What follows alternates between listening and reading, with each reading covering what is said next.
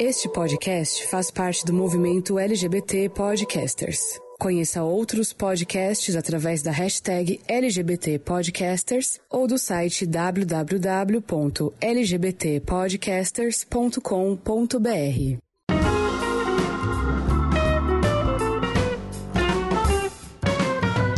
Olá, Midnighters! Tudo bom aí com vocês?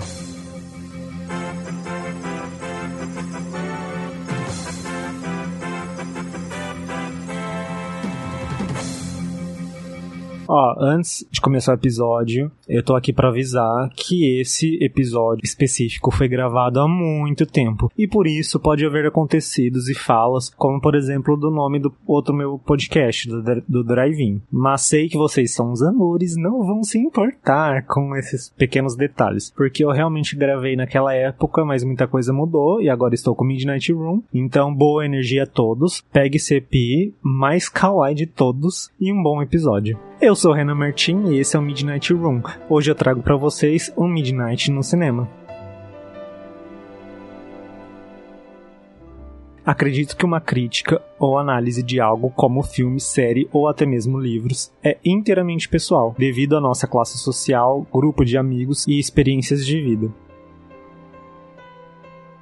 O que se torna bom e incrível para você às vezes não me agrada e tudo que será absorvido durante um filme ou série vai depender da comunicação entre a intenção da obra e o mundo do espectador. E hoje trago para vocês ele, a nossa biscoiteira bombada, bióloga, pesquisadora, se apresenta. Kombawa, minação! Sou eu, sou eu! sou eu, Watson, novamente aqui nessas gravações, voltando da, do limbo do hiato, igual Naruto, gente, que para assim, ficava anos sem lançar, estamos de volta. Pode, pode usar como referência o Hunter x Hunter, que esse era um hiato de 10 anos. Um pequeno intervalo de tempo, assim, um respiro pro coitado da, das costas do, do autor, que acho que era isso que ele não desenhava porque tinha dor nas costas, tadinho. tadinho. É, é o cansaço. Eu acho que era ele. É a vida, tá pesada a vida. É, a dor nas costas quer descansar. É, é, real. Várias dores. Cadê a Bíblia que jogou na Lady Gaga? Jogou também. Te amaldiçoou da mesma forma. Quebrou a perna Bom, e quebrou então... as costas. Sim. Como você pode já ter visto, a gente vai falar sobre a viagem de Chihiro. Por quê? Porque a gente fala, eu já queria falar sobre esse filme. Já tinha até, acho que eu já tinha até convidado o Adson para falar já, antes de do Drive-In entrar em uma pausa aí Foi, necessária. tinha feito todo um estudo aprofundado. Naquela época, já tinha, eu acho que eu já tinha umas cinco pautas prontas. Jesus. Enfim, talvez ela volte aí, fora de contexto e tudo mais. Vamos voltar. E agora a gente tá com um incentivo maior que é o LGBTs, LGBT Podcasters. Se você não conhece, você pode entrar lá. É uma rede de podcasts LGBT que você encontra lá. Entra no site, tem várias pessoas, vários podcasts, ou então dá um help, um oi para todo mundo lá, que segue todo mundo, e aqui a gente também. Sim, dei uma então... olhada esses dias, porque, sem, sem querer interromper, mas já interrompendo, Bial. É... Pode falar. porque eu tava sentindo e ainda sinto muita falta disso em podcast, porque, tipo, a gente trans transita entre muita coisa. E eu, como ser humano nerd, meio otaku, meio, meio garota, assim, transita em tanta coisa e tem tão pouco sobre, tipo, principalmente cultura nerd, cultura nerd, pop, pop assim, pop e animes e tal, com a galera que nos representa, né? Então, esses dias eu tava dando uma olhada lá no, no elenco lá de podcasts, inclusive tem alguns que eu já coloquei na minha lista pra eu escutar, pra dar um stream pra, essa, pra esses povos. Ah, você entra lá no site, vai ter gente de pesquisa, gente de jogo, gente de tudo quanto é gente, gente. Tem, tem pesquisador fazendo podcast, tem jornalista fazendo podcast, tem muito conteúdo lá, então Vai lá e escuta todo mundo, dá um biscoito pra todo mundo, porque todo mundo merece. Oi. Mas vamos para começar o nosso episódio. Mas antes de iniciar, assim, eu quero fazer uma pergunta pro Adson. Sou eu. Qual personagem mais te define no, na viagem de Chihiro? Nossa. Qual você se identifica mais ali? Meu Deus, dificultou um pouco. Eu tava, eu tava pensando nisso, porque, assim, identificar, gostar, gostar, eu sempre gostei do, do Kohaku, né? Do Kohaku não, do Haku, que é o espírito da, da do Rio, né? Mas, assim, eu tenho zero de personalidade dele. zero, completamente zero. Mas é um personagem, inclusive foi por ele, assim, que eu acho que eu me apaixonei muito pelo filme. Mas eu acho, mesmo que eu não queira admitir muito isso, que eu tenho muito do sem face. Porque a gente acho que vai discutir um pouco mais pra frente. Ele não é mal, ele é o que eu chamo de empático. Ele absorve muito o que tá ao redor. E eu sou um pouco assim, então não tem muita expressão. Mentira, tem sim, tem muita expressão, que sou uma pessoa muito expressiva. Mas ele me, me representa um pouco. Eu me absorvo muito das coisas, assim. Tem dias que você tá ótimo, passa dois minutos com a pessoa merda, você fala, nossa, que dia cocô. Tipo, bem empático. Deixa eu ver quem eu mais. Eu me identifico, sim, porque ninguém vai perguntar, sou eu que tô rosteando, então eu pergunto pra mim mesmo. Eu pra mim mesmo? eu, eu pra mim mesmo? Eu me identifico muito com a Lin, mas o personagem que me... É, qual, é, tem dois, na verdade, eu não sei qual que eu me identificaria mais, mas o que me fez me apaixonar pela Viagem de Chihiro foi dois personagens, que foi o Haku e o Kamaji, e os dois que eu mais me identifico, Kamaji e a Lin. Então eu fico na dúvida em qual me identifico mais, mas é entre esses dois aí. Para dar uma introdução melhor pro filme, que é a Viagem de Chihiro, ele foi lançado em julho de 2001, só que no Brasil chegou em 2003. Ele já ganhou o Oscar de melhor animação. Sim. E vamos ver se você consegue soltar uma sinopse curtinha aí do filme, do que se trata o filme. Bom, começa assim, uma, uma pequena menina, não, mas é, uma pequena menina, ela ela tá muito triste porque seus pais estão mudando de cidade. E ela não gosta, não queria mudar de cidade porque ela tem seus amigos e tal. Então, o início já dá é, eles dentro do carro e indo para essa nova cidade, ela indignada, triste. É até engraçado que ela fala que o primeiro buquê que ela ganhou foi um buquê de despedida. E aí eles erram o caminho e, e topam num, num. como se fosse num túnel de uma construção muito antiga. E na frente dessa construção tem um monumento, né? Que não dá pra se passar de carro, então eles resolvem ir é, a pé. E eles passam por esse túnel e aí, de repente eles estão num, num lugar meio atemporal que lembra um pouco um parque abandonado. E aí eles com muita fome, eles vão procurando o pai, mas a mãe dela sente o cheiro de comida. E então eles começam, eles veem uma das barraquinhas que não tem pessoas, mas ainda assim tem comida e começa a comer. E a Shihiro, que não quer comer, fica indignada porque ela quer sair dali, porque ela tá com muito medo, ela resolve explorar o lugar. E quando ela volta, aí começa todos os eventos, assim.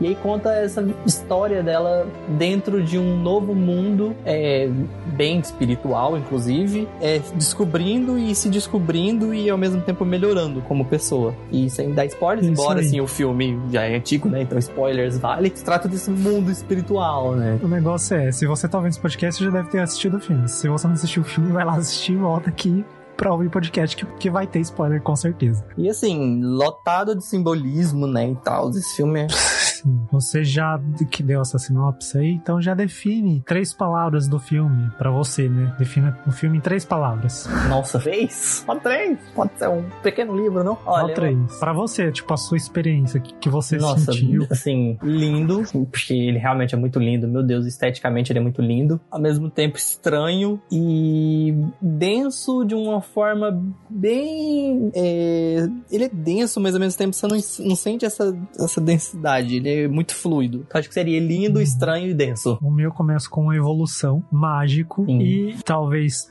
é, por estar no mundo dos espíritos e tal. Essa palavra vai, vocês vão olhar para mim e falar, hum, eu senti um momento acolhedor. Ele te traz um, uma paz, um acolhimento, não sei, me senti bem mais pra frente, talvez você vai entender o porquê eu senti acolhedor. É, então, assim, esse sentimento de acolhimento eu não sinto tanto, no, pelo menos especificamente no Viagem de Chihiro. Alguns outros filmes do Miyazaki me abraçam um pouco mais. Mas, assim, também a gente vai falar alguns outros conceitos. Tem um conceito que ele aplica muito no filme dele, nos filmes dele, que acho que é o que dá essa sensação de acolhimento. Mas a gente vai dar mais uma atençãozinha pra isso mais pra frente. E quando você assistiu, onde você assistiu, que teve gente, uma galerinha que assistiu no cinema, mas não sei nem se você tinha idade pra isso, mas... Não, 2000 2001, essa pequena criança. não. É, na verdade, eu não assisti ele no cinema, até porque na minha cidade não passaria um filme desse nunca no cinema. Eu não lembro. Que, aliás, curiosidade, se eu não me engano, na China tá passando agora, 2020, ou passou ano passado, não lembro. Sério? Que da hora. Ai, China. É, então, eu não lembro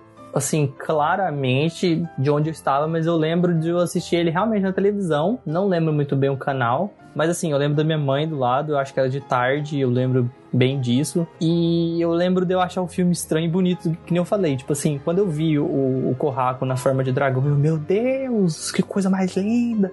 Eu acho que eu nem tava perdido no anime naquela época ainda, eu era uma pequena criança. É, mas assim, ele tem uns elementos muito estranhos, né? E é muito diferente em questão de, de traços, que a gente tava acostumado com os desenhos norte-americanos, Liga da Justiça, os Tiny Toons, aquela galera toda bonitinha, fofinha, e de repente você vê um, um filme de desenho animado com uns elementos, assim, bem assustadores. Eu não lembro, assim, que eu falei, não foi no cinema, mas eu não lembro claramente quando foi. Eu imagino que não tenha sido na época, não. Acho que deve ter sido mais pra frente. Aí eu não lembro, eu, eu tava até pensando nisso, eu não lembro se foi realmente na TV ou se eu aluguei o, o filme, porque tinha uma época na minha família que a gente alugava muito filme, e aí, assim, eu sempre tinha o direito de escolher um filmezinho de desenho. Então eu ia na sessão de desenho animado escolher algum. E eu não sei se, eu, se foi alugado, se passou na TV, e se passou na TV eu não tenho nem ideia de que canal poderia ser. Eu, o meu foi. Eu não assisti na época que lançou. Eu nem sabia da existência na época que lançou. Porque na época que lançou, eu tinha me mudado de cidade. Mais ou menos no período aí eu tinha mudado. Então, sei lá, muita coisa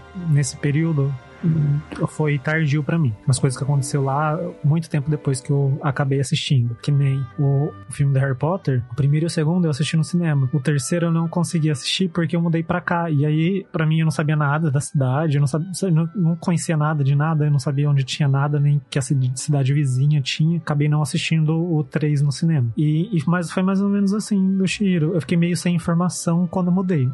Muitos vão achar que não faz sentido, mas é porque era 2003, não tinha internet, é, não tinha exatamente. Uma, celular, não tinha celular praticamente. Tinha, pouquíssimas pessoas tinham e era aqueles bem bosta. Enfim, eu assisti, sei lá, acho que já era 2000, 2007, 2006, 2007, de um DVD aleatório que um cunhado meu apareceu aqui. Ele tinha muitos DVDs. E um dia ele apareceu com esse DVD e não tava nem escrito a Viagem de Chihiro, se não me engano. Tava escrito qualquer coisa. E foi uma época que eu tava assistindo muito filme. Eu assistia geralmente quatro filmes no dia. Foi a época que eu assisti muito filme na minha vida. E aí tinha esse filme lá, coloquei. Porém, eu assisti várias e várias vezes esse DVD, só que eu nunca consegui concluir o filme, porque o DVD tava danificado. Ai, que inferno.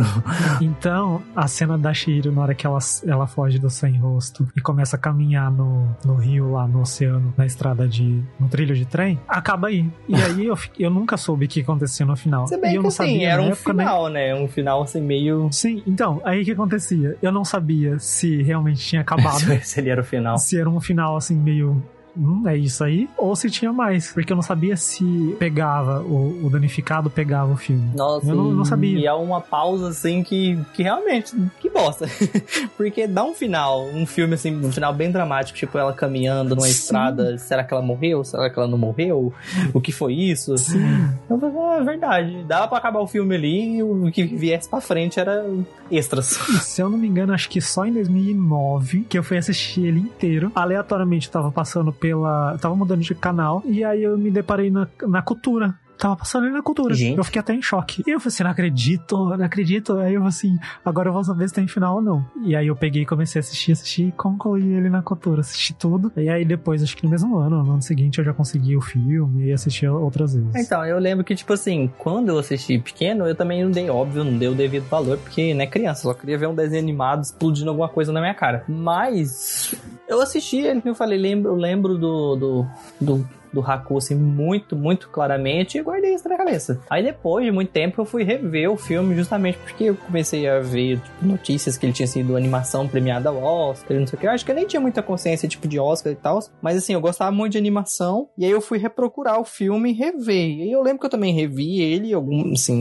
depois, na sua frente, também achei assim, assim, não, é um filme muito lindo e tal, mas tipo, nada muito especial. Aí passou-se mais os anos eu assisti, depois aí um pouco mais velho, assim, acho que deve ter sido uns 19 anos, aí eu vi uns pesos, uns troços, assim, gente. Aí eu vi mais coisa dele, né, mais obras dele, fui entendendo, assim, que o filme é muito da hora, é muito lindo aquele filme. E eu só fui dar consciência do que era Viagem de Chihiro, Miyazaki, Sojo Ghibli, todo lá pra 2012. Sim, que foi na época. Foi bem tardio também. Tipo 2011, mas certeza sim que foi 2012. 2010 foi quando eu tinha computador, só que eu acho que eu tava ainda sem internet. Aí logo peguei a internet, mas ainda não, sei lá, não vai. Aí, mas eu lembro assim bastante 2012, porque foi quando eu comecei a faculdade.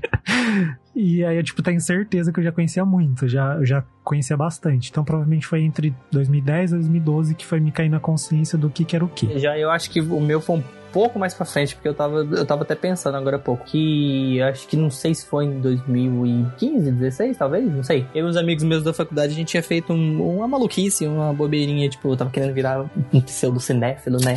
Tipo, querendo... Gay 2016, 2016, quando a gente foi conhecer, conheceu, não foi? Foi por aí, pra você ter ideia. Eu já tinha acabado a faculdade, mas o negócio que eu fiz foi durante a faculdade, os, os últimos anos de faculdade. E eu queria ser entrosadão, né? Ser descolado, e aí eu fiz um negócio que era tipo um desafio de um filme por ano. Acho que eu cheguei até a falar isso com você naquela época. E aí eu tinha que assistir um filme por dia, e aí foi quando eu vi mais filmes do estúdio Ah, Ghibli eu e ver mais coisas. E aí eu comecei a procurar mais coisas e ver que todo ano os coitados concorriam com o Oscar, mas o Oscar é mandado demais, nunca dava prêmio pra eles. Aí eu fui vendo quanto era grande o estúdio, quantas obras eram da hora. Assisti uns filmes até bem antigaço deles, que eu nem sabia da existência. E foi quando eu inflei mais, assim, sobre o estúdio Ghibli e, e as obras dele. Agora eu tô vendo um pouco mais sobre, assim, é, simbolismos, significados, que esses- os filmes dele são sempre carregados, né? E já que você mencionou o Haku, o que, que você acha do Haku? Vamos falar um pouco dos personagens. É, vamos, vamos aos personagens.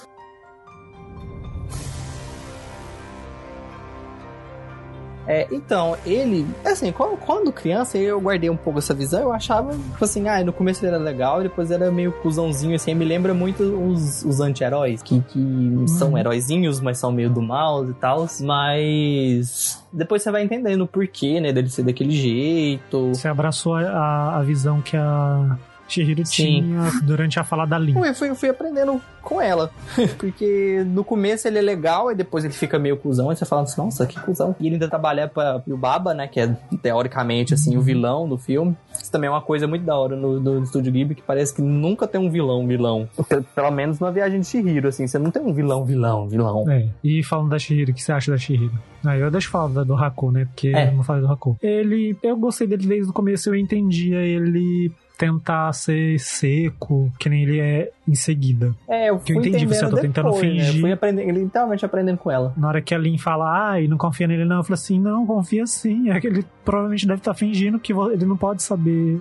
Aí o Baba não pode saber que. Ele tá ajudando, Não sei se né? conhece, entendeu? E a Shihiro. A Shihiro, é, assim, eu tava vendo outros vídeos também, mas antes disso eu sempre achei aquela mimadinha chatinha e que realmente mostra. Essa daí é um exemplo, tipo, de, não vamos dizer jornada do herói, mas um exemplo de, de crescimento de, de ser. Porque no começo ela realmente parece que ela é mais miúda, mais assim, e aí ela vai evoluindo, se tornando mais madura, mais forte, mais responsável e vai crescendo. Ela vai se desabrochando. Parece que ela tá sempre meio até curvadinha, assim, com medo. É, e eu tava vendo. Por isso que eu falo sobre a evolução nas três palavras lá. Que eu vejo mu- muita evolução nela. Sim, eu tava vendo um- uns, uns vídeos pra ajudar, né, na, na- nas- a falar mais e tal. Ele, e uma do. entrevistando o Hayao Miyazaki, que é da hora que o processo criativo dele é que, tipo assim, não tem storyboard, né? Ele começa a desenhar e vai Só vendo a história. E ele falou que, tipo, pra Shihiro, ele é meio que baseada numa filha de um amigo dele, uma coisa assim. E ele sempre pensava o que uma garotinha de,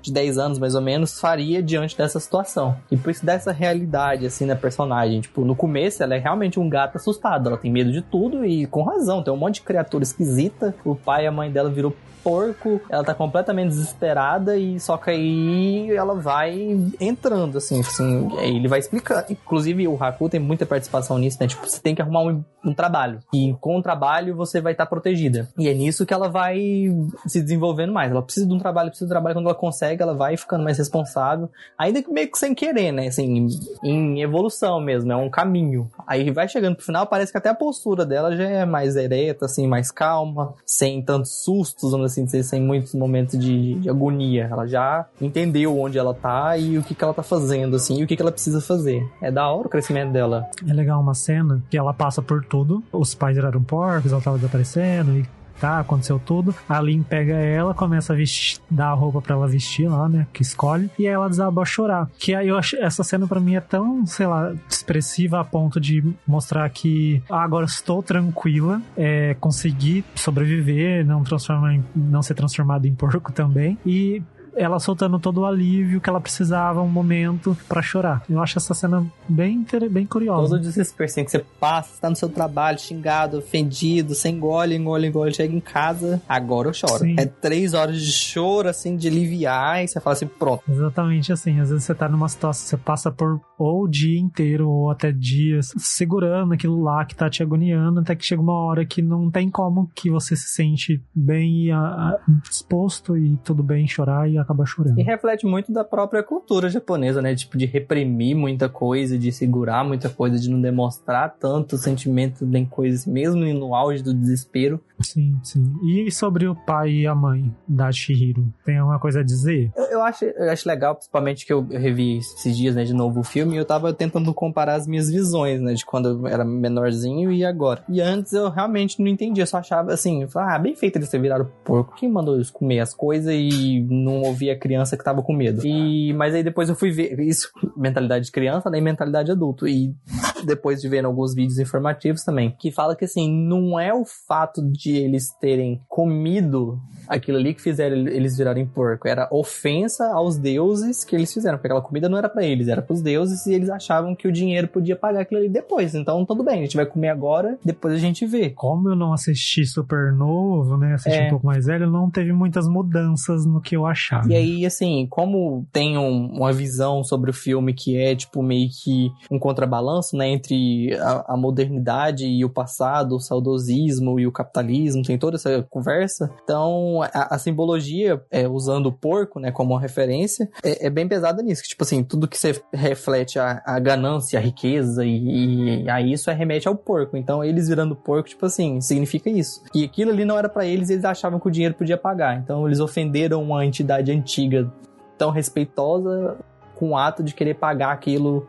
com dinheiro mundano. E isso transforma eles em porcos irracionais e tal. A primeira vez que eu assisti, eu, assim, eu já reassisti várias vezes daquele DVD, mas a, da primeira vez que eu assisti, a segunda vez que eu assisti e recentemente eu assisti para poder gravar esse episódio, as três vezes sempre me passou sobre o pai. E ele me irritava muito, ele é muito irritante em achar. Me irrita o lance dele pegar o carro e sair e falar, não, tô nem aí, é, vai dirigir correndo, correndo, não, é 4 correndo. 4 acelera, acelera, acelera. E, e que eu me irrita muito. E aí ele atravessando o túnel e não comer, eu achava, eu achava ele sempre, sempre achei ele meio imprudente e irritante.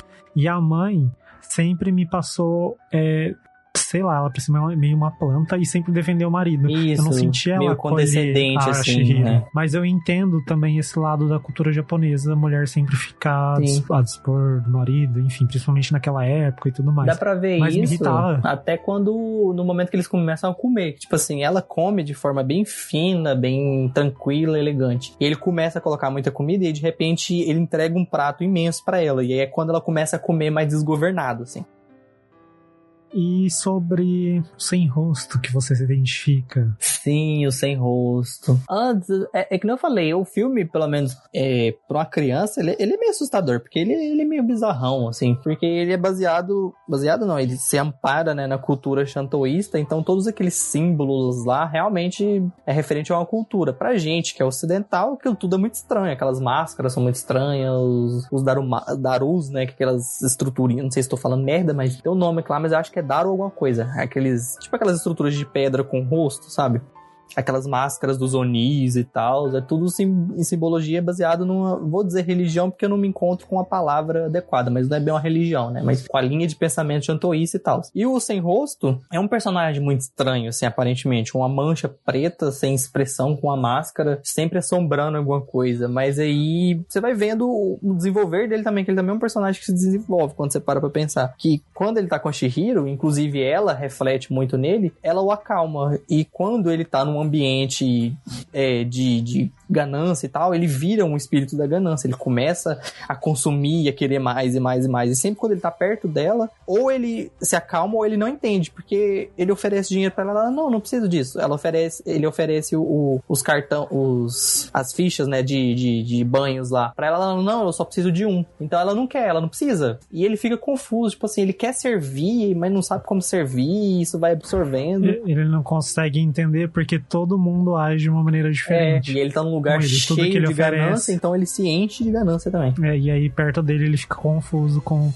vamos dizer, os sentimentos, porque ela é a única que recusa. Ele não consegue É. entender porque ela recusa. E outra parte que eu identifico com ele que eu tava reparando ontem é que quando eles, bem mais pra frente, que ele se encontra com a. Se o nome da. da Zeniba. é, com a Zeniba, ele além de ficar mais calmo, ele começa a fazer tricô, né? E eu sou um ser humano que faz crochê agora. Eu falo assim, pronto, eu sou esse, eu sou, eu sou esse cara aí. E já mencionou a Zeniba, o que você acha da Zeniba? Então, eu, que nem eu- é, a Zeniba, eu- eu- quando era pequena, eu não sabia. Ela passa muito rápido. Ela passa muito rápido e eu também não sabia muita diferença. E, e- é, é da hora o filme dele, que ele deixa a gente confuso com um monte de coisa. Porque, que nem eu falei, parece que principalmente na Viagem de Chihiro, você não tem um, vamos dizer, um vilão, assim. Porque tanto a Yubaba quanto a Zeniba, elas têm seus dois lados, né? A Yubaba até que parece um pouco mais vilã, com um pouco mais de ganância. Uhum. Mas assim, você vê que ela quer defender o filho dela, ela faz tudo em função de defender a criança, não sei o quê. E a Zeniba, no começo, quando ela, a primeira aparição dela, ainda parece que ela é má, porque ela transforma o neném num rato.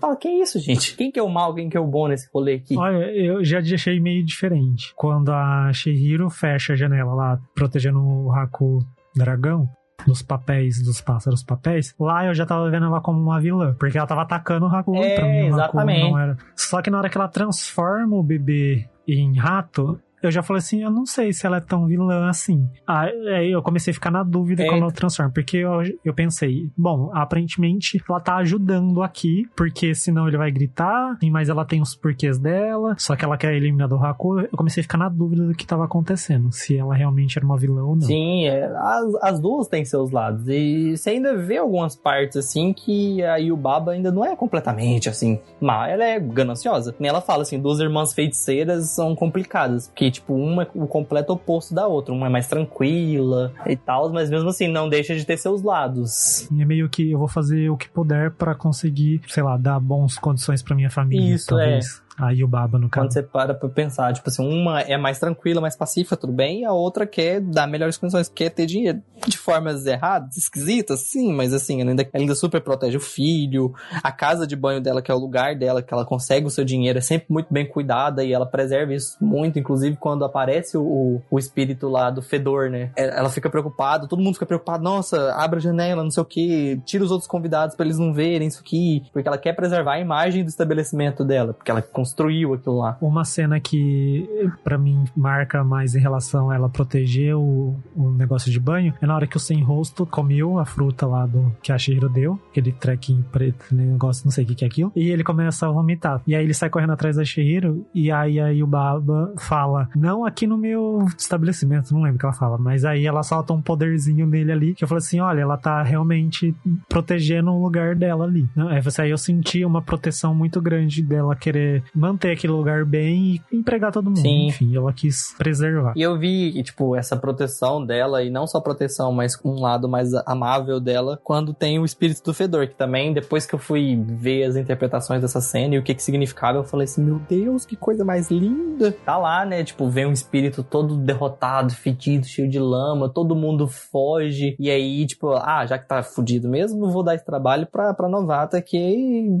vai se virar com ele. E aquele lance de não, não, se- não tampar o nariz pra respeitar o É, cliente. mostrar respeito, assim, não posso ofender, porque ainda assim ele tá pagando. Ele tá pagando, ele é cliente, a gente tem que atender do mesmo jeito. E aí, mais pra frente, essa realmente é uma cena muito bonita depois que eu fui parar pra pensar e depois ver as interpretações. A Shihiro começa a dar banho nele, sofrendo, não sei o que. Ela, vou ver até onde isso vai. E aí, no meio disso tudo, a Shihiro vê um espinho e fala assim: tem um espinho nele. Aí ela percebe que ele não é um espírito do fedor. Ele é outra coisa, ele é uma entidade muito mais poderosa e que precisa da ajuda. Então ela vai ajudar. Tipo assim, não, agora peraí, coloca essa corda aí e a gente vai puxar esse negócio. Porque ela viu que não era só um, um qualquer um, é, é alguém importante ali e ela precisa ajudar de alguma forma. Então ela ajuda e tanto é que depois ela agradece a Shihiro. E voltando ao filme, por que dessa cena ser bonita? Porque eles tiram, eles vão, né? Tira esse espinho, que tira esse espinho, vem um monte de bicicleta, caco, não sei o que, lixo, sujeira. E aí eles explicam que aquele lá era o espírito de um rio muito antigo que tinha sido poluído e que aquilo ali era poluição.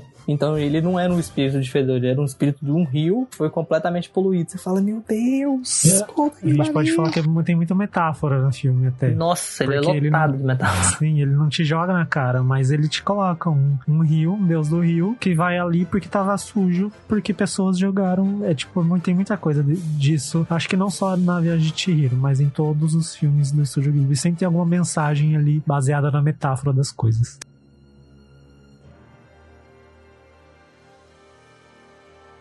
É, então, eu tava vendo, tipo assim, não só essas metáforas, mas é, o filme, ele é da hora porque, tipo, ele ensina uns valorizinhos, porque a Shihiro vai levando as coisas, tipo, assim, mesmo que ela tava meio assustada, mas sempre de forma educada, de forma de persistência, e ele mostra aí que, tipo, o trabalho sempre é algo recompensatório de alguma forma. Tanto é que eu, eu assisti ontem o filme, né, e eu não sei se foi porque eu assisti na, na dona Netflix, e toda vez que passava em algum lugar aparecia o kanjin de óleo, e eles apareciam óleo, Eu também reparei que foi assistindo na Netflix depois. Então, e eu falei assim, mas que porra é essa? Por que eles ficam mostrando óleo toda hora, óleo toda hora? Depois... No caso, eu até entendi por causa da casa de banhos que tinha muito óleo, mas eu não entendi porque ficava aparecendo o tempo todo. Então, pois é, e aí eu peguei e fiquei com isso na cabeça e resolvi pesquisar, tipo, porque eu sou maluco mesmo de pesquisar as coisas, e pesquisar o kanjin pra óleo. Tipo assim, além dele significar a palavra óleo, ele tem mais umas outras, é, um monte de variação, e uma das variações significa é, aquecer o trabalho, tipo, entrar em ritmo de trabalho ou levar alguém a fazer uma tarefa. E o que que ele fala desde o começo? Que, tipo assim, ela precisa procurar um trabalho que se ela conseguir esse trabalho, ela vai estar protegida de tudo e que isso vai ser recompensatório de alguma forma. Aí depois ele fala assim, nossa, então não era só óleo, óleo. É, tipo, algo...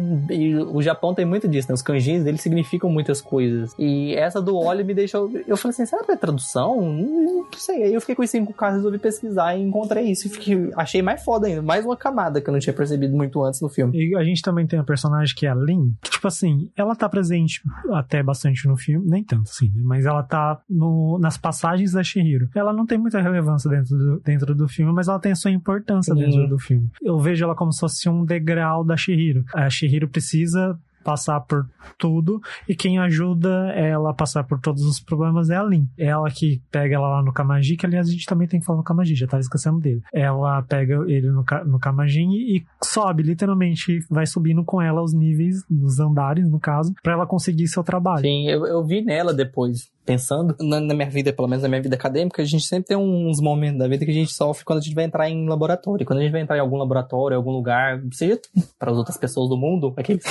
para quem, vai entrar em um novo trabalho, tem sempre, assim, quando você entra novo, alguém vai te instruir. E assim, essa pessoa que vai te instruir, seja um- uma pessoa que tá um nível mais acima ou não, tem sempre um que, assim, ele tem aquela pose, tipo, sei demais, não sei o quê, mas ele é sempre mais carinhoso, te vai te ajudar e vai te explicar as coisas de um jeito mais calmo. E ela, ela me remeteu muito isso, assim. Tem sempre alguém, teve, teve sempre alguém, tipo, nos, nos laboratórios que eu entrei que tinha aquela postura, tipo assim, é, essa é realmente uma pessoa que já tá aqui há mais tempo, sabe mais coisas, meio calejada, mas que me ensinou e me ajudou a tocar as coisas. Então, tipo assim, ela é.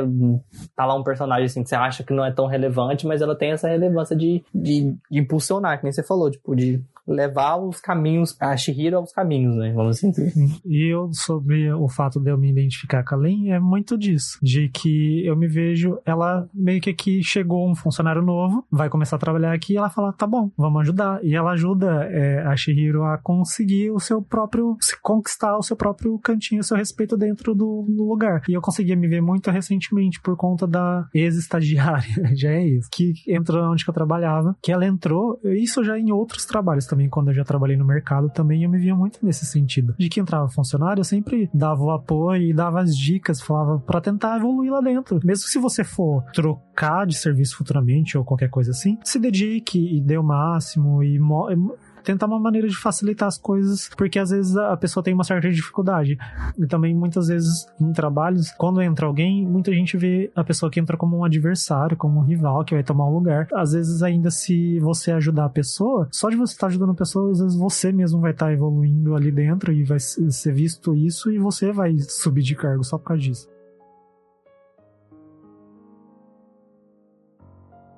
E falando do Kamaji, que é outro personagem que ele não sei, ele me atrai bastante. Eu não tenho muito o que falar. Ele só ajuda, ele, ele é passável. Ele é muito marcante, né? Porque ele é um velho com vários, pa- vários braços. Olha o cachorro, gente. Vários braços. E ele é meio rabugento, só que ele é muito compreensível. E ele é acolhedor, ele acolhe muito bem. Eu não sei muito o que falar dele, ele só me agrada. Eu, assim, não que ele não me agrade, mas é, porque no começo eu sempre achei ele muito estranho, justamente pelo fato dele ter muitos braços e não sei o que. E, tipo assim, ele tem aquele. É porque a gente tá acostumado também com os traços de vilão, geralmente. E, tipo, tem a unha muito comprida, aquela cara meio brava e tal, e aquele aspecto meio medonho, assim. Mas como você falou, da mesma forma que ele é assim, ele é muito rígido, mas ele ajuda sempre. E, e ele me lembrava muito o Robotnik do, do, do, do, Sonic, porque é o mesmo padrão, aquele óculinho preto, careca é, com bigodão. Mas é bem clássico esses personagens, assim, tipo, esses traços de personagem no, nas coisas do Miyazaki. Tem sempre uma pessoa nariguda, meio, meio ríspida, assim. E ele ali, eu vejo ele muito como o símbolo do esforço de trabalho. Tipo, ele é muito dedicado no trabalho dele, ele não gosta que atrapalhem o trabalho dele. Sim. Isso também. E, tipo, se você colocar a mão, pode ser que, que dê errado. Ele também não confia tanto, assim, no trabalho do outro. Porque a Shihiro vai uma hora tentar ajudar e fala assim: ah, você tá tirando o trabalho de outra pessoa. É, Enfim, é, é pesada essa passagem, né? Que você fala. E os é. outros ficam preguiçosos. tipo, ele, ela ajuda uma, um sussuatari lá, que é os, os, os, os, espíritos da fuligem. Ela ajuda um, aí todo mundo fica se joga pedrinha pra ela se ajudar também. Você não percebe o que você fez? Você tirou o trabalho de um, agora eles estão todos ficando preguiçosos. Assim, caralho. E tem algumas. Alguma ou uma específica, ou sei lá quantos você quiser falar, de melhores cenas para você, que você achou incrível, que te marcou bastante. Fala na, a, as melhores cenas, ou a melhor cena e a que te marcou. Ou tudo junto, assim, pode ser a mesma ah, vai coisa. tudo junto, que é tão difícil escolher uma cena. Não, eu que nem eu falei, a aparição do, do, do Haku como dragão sempre me marcou. A capa do filme, assim, sempre foi algo que aconteceu durante a minha vida inteira. Eu já tinha visto e virou muita referência pop, né? É impossível alguém que não, não reconheça a dragão e a Shihiro de Costa. É, é sempre um padrão. Mas, assim, uma cena que eu gosto bastante. Deixa eu ver. Essa, essa do trabalho mesmo, porque acho que eu tô com a memória fresca e que eu vi o filme ontem, mas assim, depois eu fui parar pra pensar, assim, nossa, caramba, que forte isso. E alguns cons, contrastes que o filme tem também. Que nem assim, depois que eu fui ver algumas análises, eles falando desse, desses negócios do parque mesmo, a estética do, do, dos parques assim antigos e naquela época teve realmente, acho que em 1980, teve um boom de parque e todo mundo faliu. Mas assim, aquela cena deles passando, ele andando de carro assim, extraordinariamente mecânico. Ah, meu 4, né, carro, carro 4x4, tecnologia, não sei o que. Chegou naquele portão, todo mundo teve que descer, seguir a pé e passar por aquelas estruturas assim. Vou praticamente voltou no tempo, né? Você vê a quebra de dois tempos, assim, sair do, do dizer, futuro, né? E ir pro passado bem rápido. Aquela cena, assim, é muito marcante, pelo menos pra mim. Deixa eu ver qual mais. Ah, ele machucado também, porque dá uma dó. Foi uma das primeiras vezes que eu vi alguma coisa, tipo assim, com sangue, né? Porque a gente tá acostumado com Disney, Disney não tem sangue, em lugar nenhum, você não vê sangue os animes, quando a gente assistia também, tinha muita censura. Depois eu fui descobrir isso mais velho também, que eles apagam tudo que é sangue, que é arma. Então você não via sangue. E acho que é a primeira vez que eu vi o filme. Um cigarro, pra quê? Vamos colocar um pirulito. pirulito. A pessoa fumar um pirulito. E ele foi, acho que um dos primeiros que eu vi, tipo, um desenho animado com sangue, tipo assim, sangue pra caramba. Ele gospe sangue, respinga sangue pra todo é lado. É uma cena impactante. Deixa eu ver o que mais. É, é, agora, depois de mais velho, eu fui vendo, assim, tipo, em questão de, de, beleza mesmo. Que quando depois tem a chuva, né, e alaga, e quando ela vai, que nem você falou na, na cena que você achava que era o final, aquela cena em questão visual é muito linda, tipo, é um azul muito claro, a água, tipo, transparente. Os filmes dele tem muito detalhe. Refletindo o céu. É, o céu muito claro. Você vê as pedras na água, alguns peixinhos passando assim. É muito atento aos detalhes o, o filme. Esteticamente, não. não, é inu, esteticamente é um inumano, ia falar unânime, que é, é, belo, é muito belo, é muito bonito. É, a gente tá acostumado tem... com o filme que, tipo assim, foca nos personagens principais, então eles são sempre bem desenhados e tal, e o cenário é cenário. Mas dele não, o cenário é o filme. A gente tem outro diretor que eu não vou mencionar agora, porque possivelmente a gente vai fazer um outro episódio sobre esse diretor, sobre esses filmes, que ele também ele tem cenários muito bonitos, que fica aí Vamos soltar o nome de um filme assim, Your Name. Mas enfim, eles têm, eles têm muito, estética muito bonita. Então isso daí não tem, não é questionável. Se você falar que não é, você tá errado e tchau. Veja de novo que você viu errado, vê mais uma vez. Veja de novo. E para mim é uma das melhores uma não, tem várias cenas que me marcou. Uma das primeiras cenas que me marca é quando a câmera começa a subir e mostra a casa de banhos, com aquela chaminé na frente, enfim, primeira que me marca. Depois, na hora que, logo em seguida, é em seguida, a Shihiro olha ali para baixo, o Haku aparece, tá escurecendo, que eu acho essa passagem muito rápida, mas enfim. Ele, ele fala, vai indo, que eu vou distrair eles. Aí ele faz um. as pontinhas dos dedos assim, ó, e sopra, tipo, umas pétalas, sei lá. Eu acho essa cena Sim. muito bonita. Muito bonita. Ah, e a transformação, de- quando ela fala o nome dele também. Sim, Meu Deus, essa cena, cena. também. É muito bonita na hora que ela, ele descobre o verdadeiro nome e começa toda aquela escama saindo e É. aquele céu e eles caindo, muito bonito. E também a- as, os trechos, as passagens de filme que é silêncio. Sim. Quando a Lin e a Shihiro tá comendo, só observando, começou a chover, aí ela menciona sobre é, o rio subir, o oceano subir, e a cena que ela tá caminhando, tudo mais. Essas cenas calmas também é muito bonito. É, então, esse negócio de, de cenas calmas é, é realmente um, um- um tema de muito debate. Eu tava vendo muita coisa, inclusive já, já recomendando coisas. Tem um, um canal que chama. Eu não sei se é Entre Panos ou Entre Planos, que ele explica um, um conceito que o, o Hayao Miyazaki usa muito nos filmes, que é o conceito de vazio, né? Que é uma palavra japonesa que chama ma. O que seria esse vazio? Não é um- uma ausência de coisas, é um. Ele costuma explicar baseado no kanjin, que o kanjin de ma, ele são a junção de dois kanjins. Um significa porta e o outro significa sol. Quando você olha para uma porta aberta, ela é tipo assim, é um vazio, um vão, mas é por ela que se entra a luz do sol. E o que, que seria esse vazio? É, essa, essa tranquilidade que você falou. São cenas que literalmente não agregam em nada na história, não, não te, te faria falta, mas te faz diminuir seu ritmo. Você tá lá assim, em constante ação ou em constante tensão e tem uma cena de pura contemplação. Que, que no caso da Shihiro é uma das clássicas, né? Que também virou meme da cultura. É ela sentada no trem com sem faces do lado. É, é tipo assim. Ah, sim. É um minuto e Sim, pouco sim, sim. do trem andando, sem nada. Não, não agregaria, vamos dizer assim, não agregaria nada, mas te agrega muito. E eles falam que esse conceito de, de má, né, de vazio, é aplicado não só no cinema, mas assim, em música, em arte, em design. Toda música, mesmo entre uma nota e outra, tem um, um espaço. Esse espaço faz parte da música, porque se- se tirar esse espaço é um, um troço contínuo que não tem ritmo. Em design mesmo, sempre quando tem algum alguma instalação mesmo, tem sempre uma parte, vamos dizer assim, que ela é, neutra, vamos assim dizer. E, e nessa entrevista, nesse, nesse vídeo que eu vi, inclusive, muito bom, ele fala que, assim, é, a maioria dos diretores, principalmente de filme de animação, que geralmente a animação é voltado pra criança, hoje nem tanto, né, mas por uns tempo foi muito voltado pra criança, tipo assim, você tá, eles, eles querem prender a atenção com ação. É coisa explodindo, é neguinho soltando poder, é personagem gritando e não sei o que. É sempre um ritmo muito intenso. Mas assim, é, o, o, o vazio nesses filmes faz você, tipo, ok. Vou dar uma pausa tranquila aqui. E é sempre um, um visual bonito, e não é um, um vazio, tipo, minutos sem nada. Não. Pelo menos na obra do Miyazaki é sempre assim. Ele mostra uma paisagem muito bonita, os, os traços muito bonitos. É como se estivesse observando uma obra de arte estática, mas dentro do filme. Eu acho isso muito foda. E, e falando também sobre a parte que me marcou, não só dentro do filme, mas fora do filme, ele me marcou de uma forma muito intensa durante a minha vida. Põe a trilha triste do Naruto agora, gente. É, agora tristinha, histórias tristes. Então, como eu tinha falado sobre a, a mudança, eu me senti. Eu assisti nesse, né, nesse tempo que eu mudei e eu me via muito na Shihiro, ela mudando de cidade, ela deixando os amigos dela e tudo pra trás. E eu me via muito, então me marcou muito eh, isso. Eu sentia muito um pesar dela e, e me via nessa situação que ela estava. E, depois lá, futuramente, especificamente ano passado, eu sempre gostei muito dos filmes do, do Miyazaki. E eu sempre, eu, eu, eu nunca assisti todos. Eu sei que tem algumas que eu, eu não assisti. Eu tenho minha listinha, eu sei que alguns eu não assisti. E aí, o que aconteceu? Que me marcou também muito. Eu queria assistir todos os filmes, né? Tudo bem.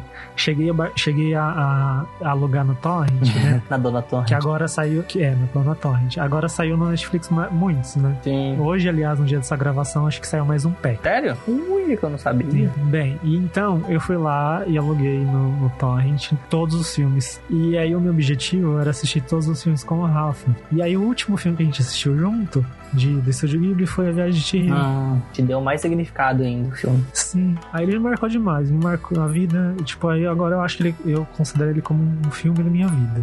Não sei. Ele me marca de várias maneiras. Talvez daqui 5 anos, daqui 10 anos, ver de de novo, vai novo. me marcar de alguma outra situação. Sim. Mas ele acabou me marcando muito. É, então, do, do- do- dos filmes do Miyazaki, falta um que eu não sabia da existência dele, que é realmente o primeiro. Eu esqueci o nome dele. Eu comecei a ver esses dias, mas eu parei, porque. Não sei por que eu parei de ver aquele filme, tem que continuar vendo. Mas acho que eu já vi praticamente todos, inclusive uns assim que era muito nada a ver. Dos dele, um que assim. Não, que eu não gosto de Viagem de Chihiro, pelo amor de Deus. Não, não me cancelem, em nome de Jesus. Gosto, mas assim, da minha preferência, minha preferência, eu gosto do, do Castelo do Céu Ai, e Pônio, porque eu acho aquele filme tão fofinho, meu Deus. Pônio é tão fofinho. Assistam Pônio, pelo amor de Deus. E assim, assiste sem a intenção de esperar um filme cataclismo. Ele é só um filme muito fofinho. É bonitinho. Ele é fofinho, o tempo inteiro, aquele peixinho, ela zoiudinha. Ai, meu Deus, que filme fofo. Pra quem não lembra, os únicos filmes que tinha na Netflix antigamente era Pônio e Aretuso. Aretuso? Are, are, a... I love Corote. Esqueci, esqueci o nome dela, que é o Mundo dos, o Mundo dos Pequeninos. Que quando eu conheci o Rafa, foi os filmes. Eu falei assim: você precisa assistir, assistir os filmes do Estúdio Ghibli. E aí eu falei assim: só que eu não sei onde você vai precisar baixar. Baixar não. Tá errado, isso não pode. Oh. Alugar no Torrent. Porque, né? Não, não vai ter, não tem. Porém, na Netflix tinha é, O Mundo dos Pequeninos e Pony. Ele tinha assistido os dois. Ah, e tem um outro. Ah, e esse, meu Deus, aquele filme. Por que, Oscar? Por quê?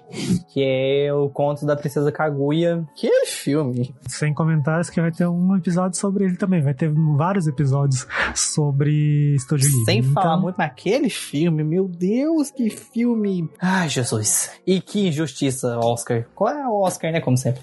É, como sempre. Se o Estúdio Ghibli tá concorrendo, ele deveria ser o único a ganhar.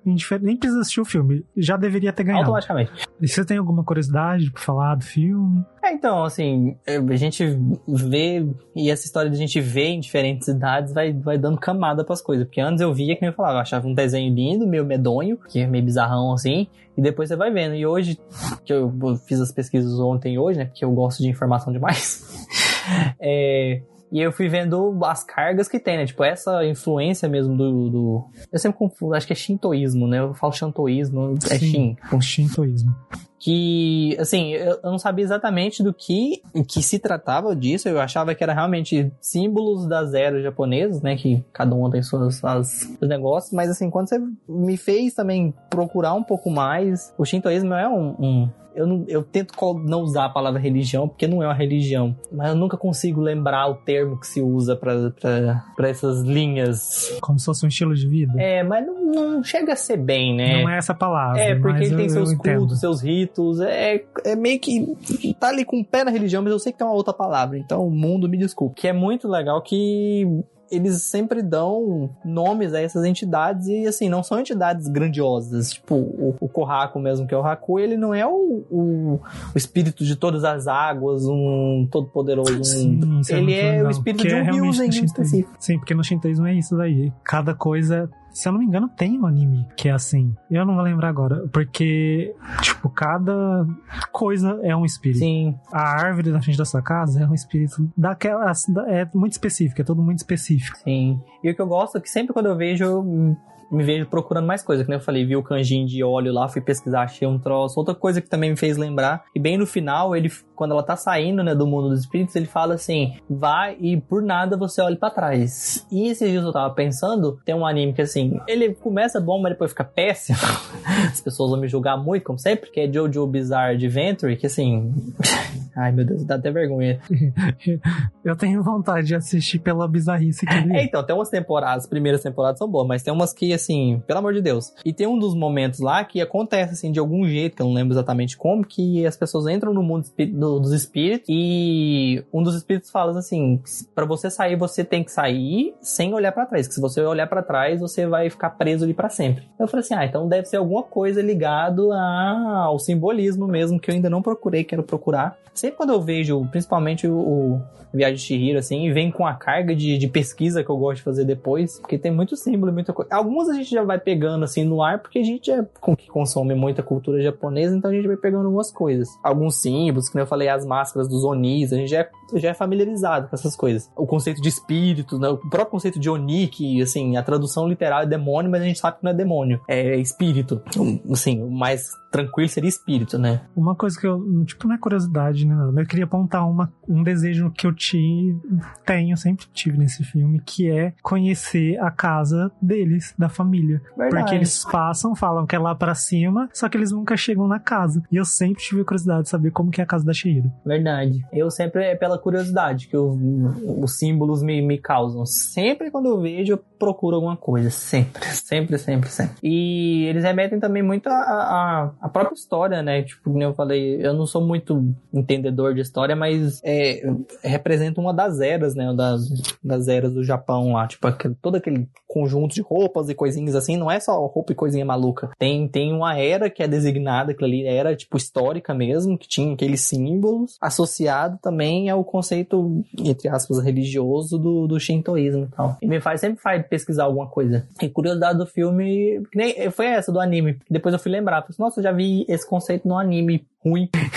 um anime péssimo, esquisitíssimo, que é Jojo Bizarre Adventure. Vejam só até a quarta temporada, pelo amor de Deus, depois desistam. E agora, vamos para polêmicas. Então, pera, tem mais alguma coisa a dizer? Fale agora ou fale agora. É, A polêmica é: teve alguma coisa no filme que você não gostou? Nossa. Então, olha, é, é- é porque eu sou um ser humano medroso. sempre fui medroso. E eu sempre achei os traços muito esquisitos. Sempre me deu muito medo. E no começo eu não gostava do filme por causa disso, porque ele me dava medo. Eu achava ele esquisito. Mesmo um pouco mais velho, eu, eu confesso que naquela cena que ela tá vendo aquelas estátuas e as casinhas dos túmulos que a mãe comenta, aquilo lá me deu um medinho. Ah, quando aí o Baba vem assim correndo e pula na cara dela, assim. Parece que todos os traços dela são acentuados, assim. Você vê aquela véia toda A cena do cagada. Haku também, que ela tá com roupa de banho, aí ela sai aquele toalha no É, cabelo, ela o cabelo dela envolve o possuidona, Haku, assim. sai brasas da boca dela. Assim, eu não. t- Tirando isso, o medo, eu, eu não tenho muita coisa que eu não. É que eu falei, ele não é um dos meus filmes favoritos. Oh, meu Deus, eu dizendo isso. Socorro. Do, do, do tio Miyazaki, ele não é um dos meus favoritos. Tão assim, ok, mas ele. ok, gente, acabou o episódio aqui. Ó, o cancelamento Obrigado. vindo, ó, o cancelamento, o cancelamento, meu Deus, o cancelamento. É, mas ele tá ali, na, sei lá, no terceiro lugar, talvez. Talvez quarto. Eu, assim, eu não consigo. Futuramente a gente vai chegar e conversar sobre outros filmes dele. Eu não consigo colocar eles num pódio. É difícil mesmo. colocar eles. Vai meter uns tipo, meio ruim. um, um do lado do outro. Porque, tipo assim, que nem eu falei, tem alguns que eu acho que. Vou, vou pontuar assim, que eu posso falar assim que ele é melhor. Só que como me marcou de alguma forma, a história me marcou, a, como eu falei lá no começo, sobre o que acontece no nosso, no, no nossa vivência pessoal, marca muito Sim. o filme. Então, mesmo se o filme não for, for ruim pra você, às vezes, como ele te marcou muito, ele se torna um filme bom. Sim, é. Claro que Shihiro é muito bom, não tem, né? Daqui não tem condições se alguém falar que não é. É, Mas, eu falei, tudo eu bem, não, não é, acho tipo, ele ruim, não tem nem condição achar esse filme ruim. Ele dá- só tá nós no, estamos dando um exemplo de que é, ele vai te agradar mais ser um filme favorito ou não, assim mesmo se ele não te agradar tanto, por coisas externas também. Isso que eu acho também da hora do, do Miyazaki. É, é difícil um filme dele que você não fala assim, nossa, impecável. Até os filmes, tem uns filmes, inclusive uns, uns recentes. Se eu não estiver enganado, acho que é Memórias de Marnie, uma coisa assim. Ah, mas esse é o que, Que é o marcante. ele é chatíssimo aquele filme. Eu acho ele bem lerdo, assim. Mas assim, impecável. De novo, impecável. Mas nossa, que filme arrastado. É, ele, é, ele é um tipo um filme que você não consegue falar que ele é ruim, que ele tem muita beleza e muita coisa. Porém, ele não te agrada. Tem um outro também, acho que é. Não é Memórias do Vento, não. Alguma coisa do vento. Eu sei. É, então, esse também, assim, eu falei, ele, ah, ele é arrastadinho, mas assim, impecável. Porco Rosso, eu acho ele muito louco aquele filme, mas eu não acho ele muito bom, não, mas assim, impecável de novo. É sempre impecável as coisas.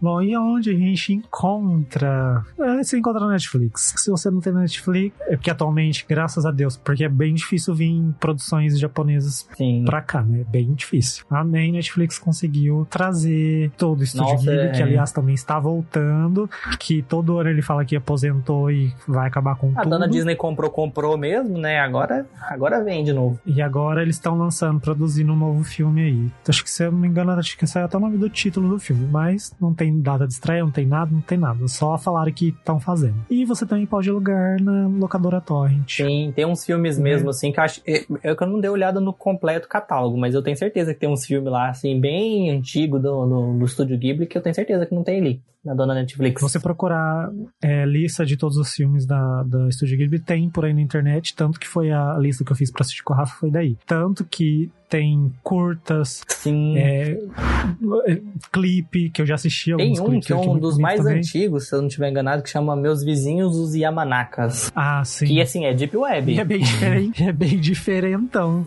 é, o, o estilo de desenho. Mas enfim, o pessoal gosta bastante também desse filme. Ah, eu gostei da também. Eles são mini historinhas, né? Tem um nome também. é- Ele é baseado, tipo, naquele. Aquele estilo de poesia. Não é bem poesia, no estilo de escrita, sabe? Que o Japão tem, aquelas Aham, frases assim. Então cada história meio que é como se fosse um daquele. Eu esqueci o nome daquele troço. Um, um continho. É um continho. E assim, é Deep Web mesmo, porque é antigaço, aquele filme antigaço. É, e eu consegui encontrar todos na locadora. Essa locadora.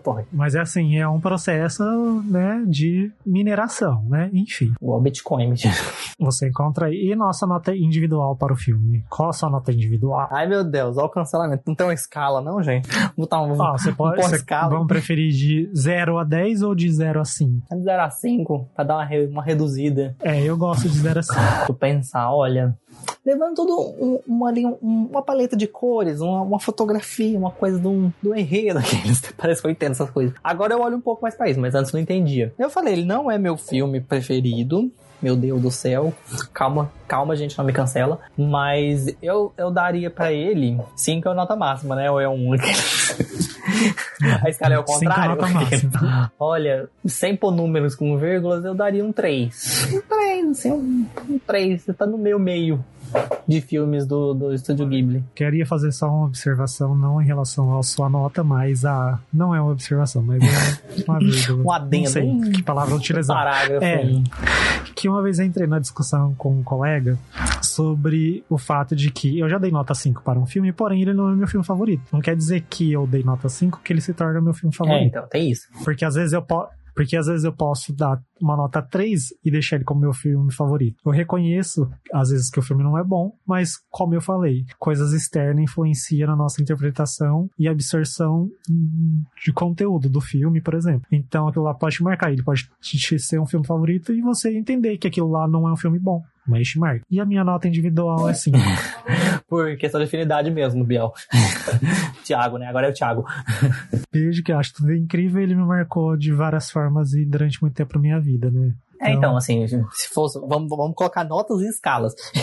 se fosse em questão, que nem eu já falei, assim, de estética, de desenvolvimento, ele é um 5 categórico. Mas, assim, como eu conheço o estúdio e tem outros filmes que eu falo assim, zero defeitos, ele é meu 3. Na escala, na escala Ghibli, ele é meu 3, mas na escala técnica, ele é um 5 categórico. É, eu ia falar, você tá dando uma nota dele comparando com os outros filmes, não Oh, pode? A gente precisa de um parâmetro de comparação aqui, Brasil. Não, é o tanto que ele te agradou. Ah, não, é Mas como, se for em questão de agrado, ele, é- ele é um 5. Ele, nossa senhora.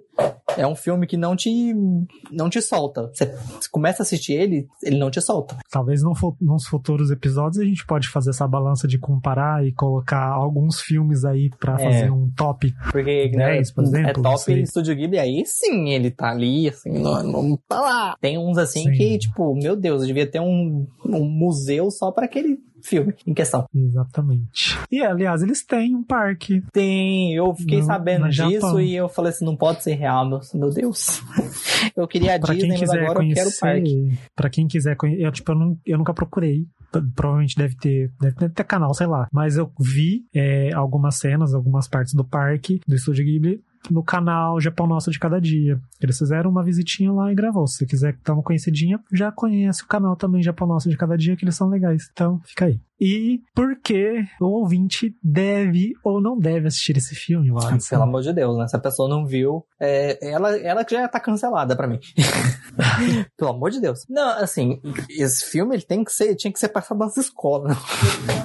Não, mas é, porque vendo esses outros vídeos que eu vi, tipo assim, fazendo as análises, eu achei muito da hora que, assim, ele conta um filme para criança, ele realmente ensina uns valores que devia ter sido ensinado na escola mesmo, ou na vida. Que é tipo assim, humildade é um troço a ser valorizado, é, empatia, empatia respeito. respeito. e realmente, assim, querendo ou não, é, o trabalho te engrandece. Você se dedicar de alguma forma, você, assim... Trabalho em equipe também lá Isso. mostra muito. E assim... Porque só é, funciona é... porque é um trabalho em equipe, enfim. Ele tem lá suas camadas, como eu falei, assim, ele tem suas camadas que pra gente que é mais adulto, a gente consegue ver mais coisas, mas assim, esse valor, tipo assim, você você pode ser gentil, você pode ser tranquilo, que você vai ser uma boa pessoa, mas você tem que ser construindo isso, que é o, é o crescimento da Shihiro, que antes era completamente insuportável, chata, medrosa, e que ela se constrói com essa gentileza e com essa dedicação todo ao seu redor. Ela vai quebrando tudo, assim, com gentileza. Então, assim, esses conceitos, o conceito, a base do filme que é essa, tipo assim, seja gentil, seja educado e que os, o mundo vai te ajudar. Isso, que o mundo te ajuda. Isso é, já devia ser um motivo para todo mundo assistir esse filme. Aí, em questão de beleza, pelo amor de Deus, né? Nossa senhora. Então... Acrescentando e já falando sobre a beleza, o filme parece um sonho. Sim. Ele, é, ele para mim, ele entra, tipo, um outro espaço-tempo ali, ó, que tá acontecendo. Tudo muito fantástico. E ele te coloca muita coisa para observar e refletir sobre a sociedade e a vida e tudo mais. É, eles falam que é meio que, assim, fazendo uma comparação comparação meio miserável ao mesmo tempo, não, porque a gente tem mania, como se fosse um Alice no País das, das, Maravilhas Sim. É, japonês. japonês. É, ela entrando dentro de um mundo complicado que ela não entende, cheio de coisas que ela não entende, e se construindo e se melhorando, assim, com o passar dessa jornada. E é por isso que você deve assistir A Viagem de Shihiro. Sim. Agora, agora, um pouco antes de concluir aqui, eu tenho outra pergunta surpresa. Ai, meu Deus. Qual outro personagem do Studio Ghibli ficaria bem na Viagem de Nossa, pesado, pesado, menino. Hum, nossa, menino. Porra, devia, devia ter, ter avisado isso antes. Mas estar na, refletida. É surpresa. Eu acho que todas as, todas as, vamos dizer assim, as meninas seriam legais ter junto. Tipo, a, a eu, a menina, eu sempre esqueço o nome dela, do castelo animado, que ela é meio ao contrário. Ela também sofre, mas de um jeito ao contrário, né? Ela é transformada numa idosa. Então, acho que, tipo assim, sei lá, no final das contas, aí o Baba ser essa menina que se perdeu e realmente ficou naquela forma velha e se perdeu ali. Depois ela, tipo, o nome dela tinha sido esquecido também, ela lembra seu nome e se transforma. Cabe bem. E eu não ia falar, mas já que você falou do castelo animado, é o personagem lá do carinha que é o pássaro. Sim. Ele também, pra mim, ele se encaixa demais. Muito. É, ah, é porque a estética também é parecida, mas assim, como. Nossa, é verdade. Sim, os dois. Parar pra pensar, ele tirasse o Haku e colocasse ele, dava a mesma coisa. Mas que nem a. É, eu ia falar, não a véia, né? Mas aí eu, eu, não lembro o nome dela. Vou ter que assistir de novo o filme e vai ter episódio também do Castelo Animado, calma. De tanto Mas o nome dela, que eu não lembro, essa véia aí também, ela lembra muito aí o Baba. Sim. Só que em proporções normais. É. É, é a estética, né? Uma véia meio encurvada com o narigão. Mas aí, fazendo a fanfic, que nem eu falei, pega ela, coloca ela dentro do filme, ela esqueceu o nome dela e virou Yubaba. E aí ela relembra o nome dela e, meu Deus, cadê o meu amor? É isso aí. E vai atrás do menino lá, é tudo. é tudo, tudo ligado. É o mesmo filme. Então, se você nos ouviu até aqui, Parabéns por ter aguentado esses dois aqui falar de A Viagem de Shihiro. Duas otaku. Muito obrigado. Então, ajude o nosso podcast. Segue a gente lá no Instagram, no Twitter também. Curta, compartilha com os amigos. É muito importante você compartilhar. Deixa seu comentário, o que, que você achou, qual cena mais te marcou, qual personagem de Estúdio Ghibli entraria na Viagem de Shihiro. Tudo isso que a gente falou, pode lá, sua nota, comenta. E avalie a gente positivamente no iTunes e dá aquele likezinho também em outros distribuidores como Castbox. Dá stream, gente, dá stream. Isso. Dá play uma vez, dá play outra vez. É isso aí. E a gente está em todas as plataformas digitais. É só procurar Drive, indicar para o amigo, compartilhar no WhatsApp. E muito obrigado, Adson, por Acha eu que aceitar o meu convite. Agradeço, que é para falar dessas coisas a gente te arruma tempo. e já vai ter, claro, que outros filmes, e com certeza o Adson vai participar, porque é uma das pessoas que eu, que eu conheço. Se pai, acho que é a única que eu conheço que conhece Estúdio Ghibli e gosta bastante também. Meu Deus, e que assistiu ciclo de amizade péssimo que você tem. Ô, meu querido, você conhece muitos do que eu. Péssimos, péssimos, conheço. todos péssimos. É porque, Fúteis, é, olha aí, fúteis, ô, todos malandras, mal, imunda, que eu mandei um negócio no grupo lá, tudo umas imundas. Tudo fútil, tudo fútil. Mas enfim, então, é claro que tem algumas pessoas que não dá pra chamar aqui, mas fica aí a, a questão. Então, muito obrigado. Eu que agradeço, Beijo foi para ótimo. Ah, se divulgue. Ah, é, Agora você tá sou- com uma página nova. Eu sou, agora eu tenho meu, meu álbum azul, né, que é de prostituição. Não, então no, no Instagram eu sou o Watson Soul, né, sou de alma, e agora que eu sou, eu sou uma senhora de idade, né, eu como senhora de idade faço crochê, gente, faço crochê sim. Tricotadinha. Faço personagens da, da cultura gamers, pop, nerds e afins de crochê. Aí eu tenho uma paginazinha Uhum. dos meus crochêzinhos que chama Nerd e Ponto. Nerd com demudo e normal e ponto. Vocês vão ver meus crochêzinhos lá. Aceito encomendas, tá? Ponto escrito. É, ponto escrito, né? Ponto, ponto final. Ponto, Não, ponto, P-O-N-T. Ó, né? Analfabetismo sabe soletrar. Se- segue ele lá, faça encomendas dos bonequinhos e tudo mais. Os crochêzinhos Meus crochês de senhora de idade. Segue lá o LGBT Podcasters, confira todos os, os outros podcasts disponíveis. E é, esse foi o nosso episódio de hoje, magnífico, esplendoroso, fantástico, com a viagem de Chihiro. Fique aí com um pouquinho da música, um beijo para todos Arigato e tchau. gozaimasu. Kawaii! Kawaii, senpai.